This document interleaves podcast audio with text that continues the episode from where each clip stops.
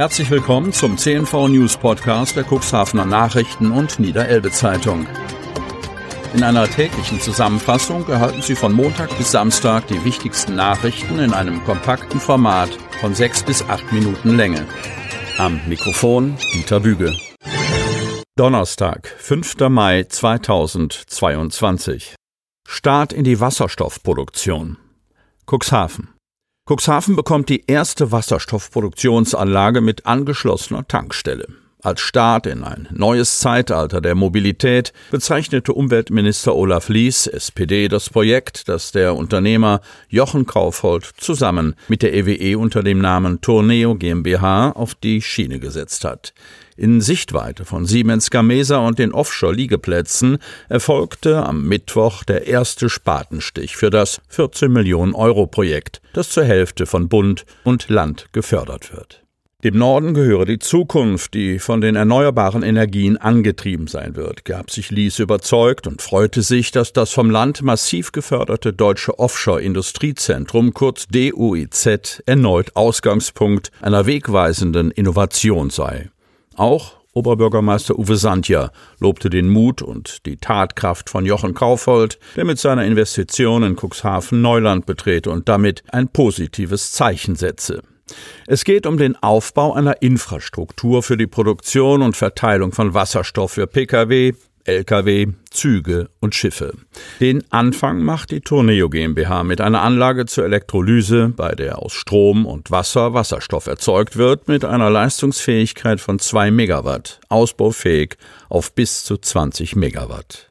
Netzwerkpartner und Teil der neuen Versorgungsinfrastruktur ist die Wintershall der Deutschland GmbH, die einen großen Teil des erzeugten Wasserstoffs abnehmen wird, um damit die auf Wasserstoff-Hybridantriebe umgestellte Versorgerflotte der Bohr- und Förderinsel Mittelplate anzutreiben. Samtgemeinde protestiert gegen Abwasserentsorgung aus Kernkraftwerk. Landhadeln. Der Kreis Steinburg in Schleswig-Holstein und das Ministerium für Energiewende, Landwirtschaft, Umwelt, Natur und Digitalisierung in Kiel bekommen demnächst Post aus dem Land Hadeln. Die Samtgemeinde protestiert in einem Schreiben gegen das Einleiten von bohrhaltigem Abwasser aus dem Atomkraftwerk Brockdorf in die Elbe. Der Rat der Samtgemeinde hat die Resolution in seiner Sitzung am Dienstag mit großer Mehrheit beschlossen. Die Stadt Otterndorf entscheidet in zwei Wochen über das Protestschreiben. Seit dem 1. Januar 2022 ist das Kernkraftwerk in Brockdorf vom Netz. Der Rückbau wird mindestens bis Mitte der 2030er Jahre dauern. Erst wenn in einigen Jahren die letzten Brennelemente aus dem Kernkraftwerk entnommen worden sind, kann auch das letzte bohrhaltige Abwasser in die Elbe eingeleitet werden. Das Halbmetallbohr sorgt im Primärkreislauf des Atomkraftwerks dafür, dass im Reaktorkern eine zu große Hitze durch nukleare Kettenreaktionen entsteht.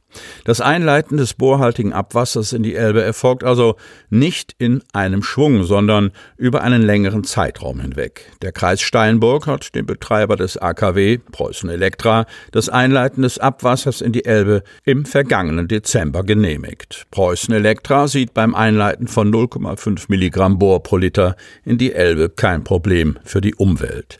Das bestätigen auch ein Gutachten und das schleswig-holsteinische Umweltministerium.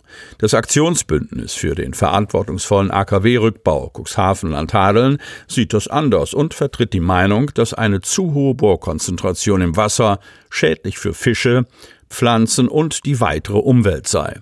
Die Initiative fordert den Einsatz moderner Filtertechnik, mit der die radioaktiven Stoffe und das Bohr aus dem Abwasser herausgefiltert werden könnten.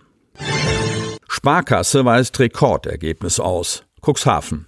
Während die Großwetterlage von Unwägbarkeiten geprägt ist, der Krieg in der Ukraine sorgt für große Unsicherheit und bislang niemand die politischen und wirtschaftlichen Folgen absehen kann, wagt die Stadtsparkasse Cuxhaven einen optimistischen Blick in die Zukunft.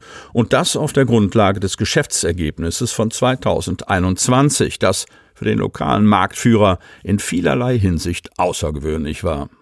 Im ersten gemeinsamen Jahr des neuen Vorstandsteams um Ralf Rüdiger Schwärz und Kai Mangels galt es, die Sparkasse sicher durch die Corona-Pandemie zu lenken und gleichzeitig noch stärker als zuvor den Fokus auf ein erfolgreiches Kundengeschäft zu legen. Wir können sowohl in der Bilanzsumme als auch im Einlagen- und Kreditgeschäft Rekordergebnisse für die Stadtsparkasse Cuxhaven vermelden, sagt Kai Mangels. Gerade das Kundengeschäft hat uns getragen. Wir freuen uns, dass wir auch 2021 unsere starke Marktposition weiter ausbauen konnten. Durch den starken Zuwachs im Bereich der Einlagen und des Kreditgeschäfts konnte die Bilanzsumme um gut 6 Prozent auf knapp 1,15 Milliarden Euro gesteigert werden. Trotz der anhaltenden Niedrigzinsphase und der teilweise höheren Kosten aufgrund der Corona-Pandemie wurde der Jahresüberschuss um 0,8 Prozent auf 1,139 Millionen Euro gesteigert. Das Kreditvolumen wuchs um rund 6 Prozent auf 837 Millionen Euro, die Kreditzusagen um 29 Prozent auf 182 Millionen Euro. Das ist uns gelungen, ohne unnötige Risiken einzugehen. Wir haben aufgrund unserer Nähe zu den Kunden einfach mehr Abschlüsse generieren können. So mangelt's. Zoll stellt Marihuana und Haschisch sicher. Kreis Cuxhaven. Das Hauptzollamt Bremen hat bei einer Kontrolle mit dem Polizeikommissariat Geestland auf dem Rastplatz Nesse West an der A27 bei einem 33-Jährigen insgesamt rund drei Kilogramm Marihuana und Haschisch sichergestellt. Der Mann war als Beifahrer mit einer weiteren männlichen Person in einem Pkw auf der Autobahn unterwegs, als sie in die Kontrolle gerieten. Die Frage der Beamten nach Drogen, Waffen und unversteuerten Zigaretten verneinten beide. Bei der Durchsuchung des Innenraums des Fahrzeuges wurde im Rucksack des Beifahrers über zwei Kilogramm Marihuana entdeckt. Noch vor Ort wurde ein Strafverfahren eröffnet. Nach Feststellung der Personalien wurde bekannt, dass der Mann schon früher mit Betäubungsmitteln auffällig geworden ist. Auf Beschluss des Amtsgerichts und auf Anordnung der Staatsanwaltschaft Stade durchsuchten die Kräfte des Hauptzollamts Bremen unter Mithilfe eines Rauschgiftspürhundes die Wohnung des 32-Jährigen nach weiteren Beweismitteln. Dort konnte rund ein weiteres Kilo Drogen, hauptsächlich Marihuana und Haschisch, sichergestellt werden. Weiterhin wurde ein vierstelliger Betrag an Barmitteln und Arzneimittel als Beweismittel sichergestellt. Die Drogen haben einen geschätzten Straßenverkaufswert von rund 25.000 Euro. Die weiteren Ermittlungen hat das zuständige Zollfahndungsamt Hannover übernommen.